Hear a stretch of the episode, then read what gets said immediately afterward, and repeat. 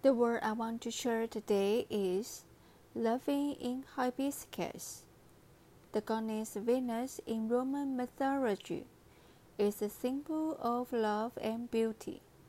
With long flowing golden hair, fairless white skin, she has the personality to spread joy and love. Let heaven and earth be filled with eternal beauty.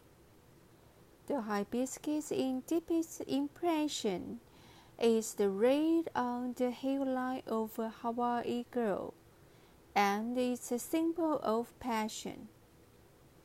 The word of 1305 personally, loving in hibiscus, perfectly combines the goddess of Venus and the hibiscus flower.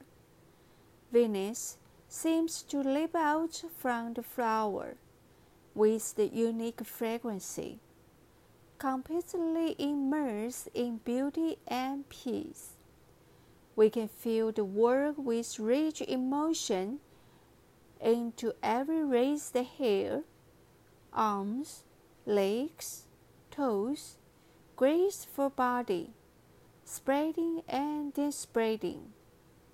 The tip of the hair the clocks and the petals are the only three supporting points, which reveal the high degree of virgin penetration when you look at.